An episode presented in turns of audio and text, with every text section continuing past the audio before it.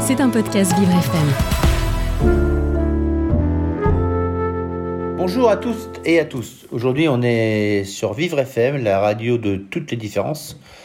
Nous sommes sur l'épisode 3. On parle de, la Fédération française de sport adapté, euh, un sport euh, méconnu.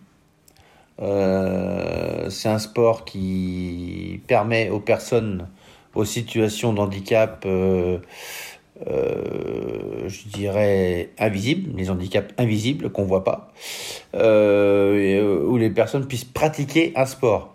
Savoir que, alors, aujourd'hui, on reçoit Christian Loira. je remercie beaucoup. Merci Christian. Donc, je, je le présente. Le 2 juin 1951, euh, il est né, donc ça fait un moment. Euh, il a 72 ans, les amis. Donc vous voyez un peu là, le, euh, il a, il a de la bouteille, comme on pourrait dire. Aujourd'hui, il a fait, comment dire, à la Fédération française de sport adapté. Il, a- il a, comment dire, commencé en 2000 à découvrir le sport adapté avec les différences et il est rentré vraiment dans un club et s'introduire au niveau de la Fédération française de sport adapté de 2013 à 2023 au comité départemental. Est-ce que c'est exact, mon ami Tout Christian à fait. Je vous remercie de m'avoir invité pour une troisième émission.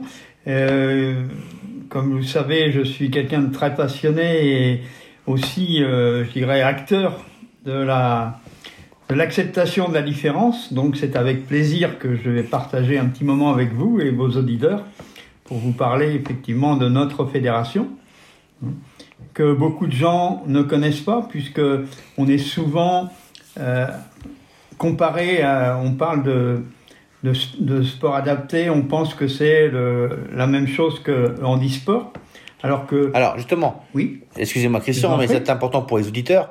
La Fédération française de sport, ça veut dire quoi? Et euh, l'handisport Parce que Voilà. il y a de la confusion là, c'est important que nos auditeurs comprennent. Alors, Allez, expliquez-nous. handisport, c'est pour les personnes en situation de handicap physique ou euh, sensoriel.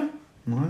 Donc tout le monde connaît, euh, on a vu à la télé les, les gens qui font des courses avec les fauteuils, des gens qui courent avec une jambe en moins, donc, ou qui sont aveugles et qui sont emmenés par un guide.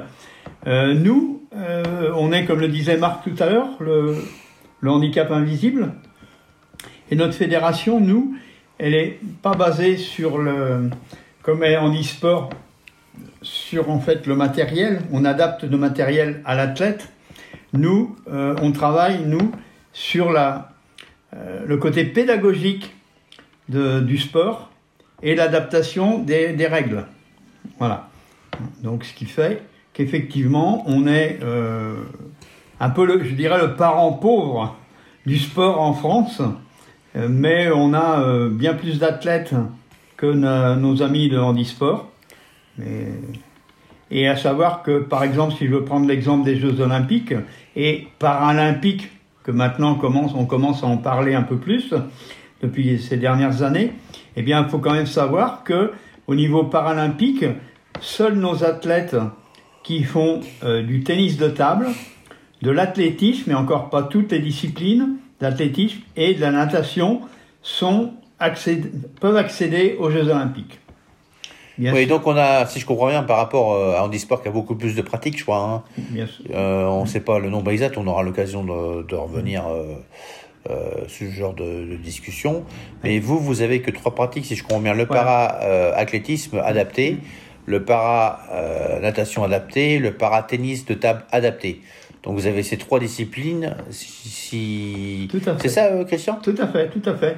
Au niveau paralympique, par contre, effectivement, on a aussi euh, des, des athlètes qui sont considérés athlètes de haut niveau dans certaines disciplines comme le football, le basket et, et d'autres disciplines, mais qui ne sont pas olympiques. Si je si j'ai bien noté dans, dans mes dans mes notes euh, personnelles, euh, il y a huit disciplines qui ont été vraiment reconnues par à haut niveau au niveau du ministère chargé des sports. Donc c'est important que nos auditeurs soient au courant. Le para-athlétisme adapté, le para basketball adapté, le paracyclisme adapté, le para-football adapté, le para-natation adapté, le para-ski alpin adapté, le ski nordique, adapté mm. et le para-tennis de table adapté. Mm. Donc finalement, euh, ça fait quand même du belle. Quand même là, on, voit que la France, en tout cas, à, ce niveau-là, il faut savoir qu'il existe aussi des compétitions internationales où là, il y a d'autres disciplines de représenter, euh, comme l'aviron, le tennis, euh, et bien d'autres d'autres sports au niveau mondial, mais spécifiques pour les personnes en situation de handicap. Bah, écoutez, euh, c'est très important parce que les auditeurs ne connaissent pas, en fait, euh, on va bientôt être sur les, Jeux Olympiques 2024. Euh, Donc c'est vrai qu'il est important que nos éditeurs comprennent mieux les activités qu'ils pourront avoir ou les choix qu'ils pourront, choisir, ils pourront choisir peut-être et certainement des sports qui pourront peut-être vraiment leur, plaire, mm. c'est de voir des personnes en para-olympique parce que c'est des gens qui se qui ont des parcours euh, souvent euh, très complexes et qui se battent encore en plus pour pouvoir euh, démontrer que leur sport et que leur activité soit reconnue. Alors je voudrais rebondir sur la phrase que vous venez de dire, parce que vous avez parlé de gens qui se battent. Au jour d'aujourd'hui, puisque là on a la chance de faire l'émission le jour de la, la journée nationale de la trisomie 21, il faut savoir qu'au jour d'aujourd'hui, nos athlètes trisomiques 21 qui se battent pour avoir une reconnaissance et pouvoir être considérés et pouvoir participer eux aussi aux Jeux, paralympiques.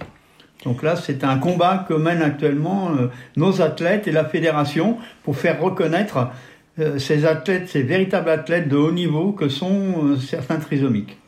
écoutez, ben, c'est touchant parce qu'en fait, on est une radio de toutes les différences. C'est-à-dire que tout type d'handicap, même sur l'émission euh, Vivre avec l'autisme, bien sûr, on s'ouvre à tout type de handicap parce que il est important de pouvoir expliquer. En fait, c'est une fluidité. Il faut parler de fluidité et de compréhension euh, pour pouvoir avancer dans la différence. Et vous êtes l'homme de la différence, euh, Christian. Alors, qu'est-ce qui vous est amusé? J'ai appris que ce week-end, vous avez été faire un petit tour avec la préfiguration de la Fondation 3A donc c'est autisme adulte autonome et auquel euh, il, y a une activité assez marrante, c'est une activité reverse avatar. Alors, expliquez-nous un petit peu comment J'ai la chance effectivement, en plus de toutes les activités que je peux avoir, euh, tous les engagements que j'ai auprès de, l'association, j'ai la chance de faire partie aussi de cette euh, préfiguration 3A, Fondation 3A.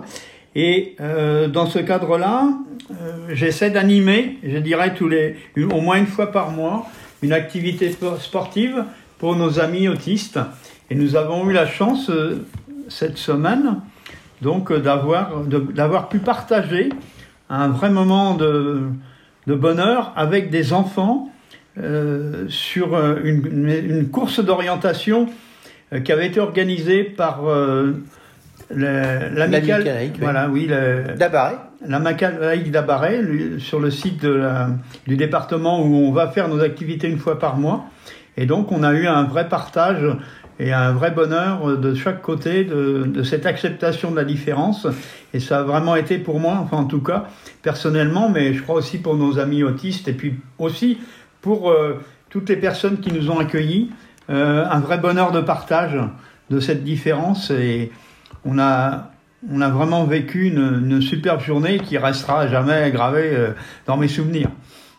Et eh ben voilà, c'est ça justement. Ça démarre du petit, en fait, pour former les gens, leur, euh, leur faire découvrir euh, le sport, les activités. Mmh. et en fait, il faut qu'ils découvrent en fait, parce qu'ils sont souvent enfermés.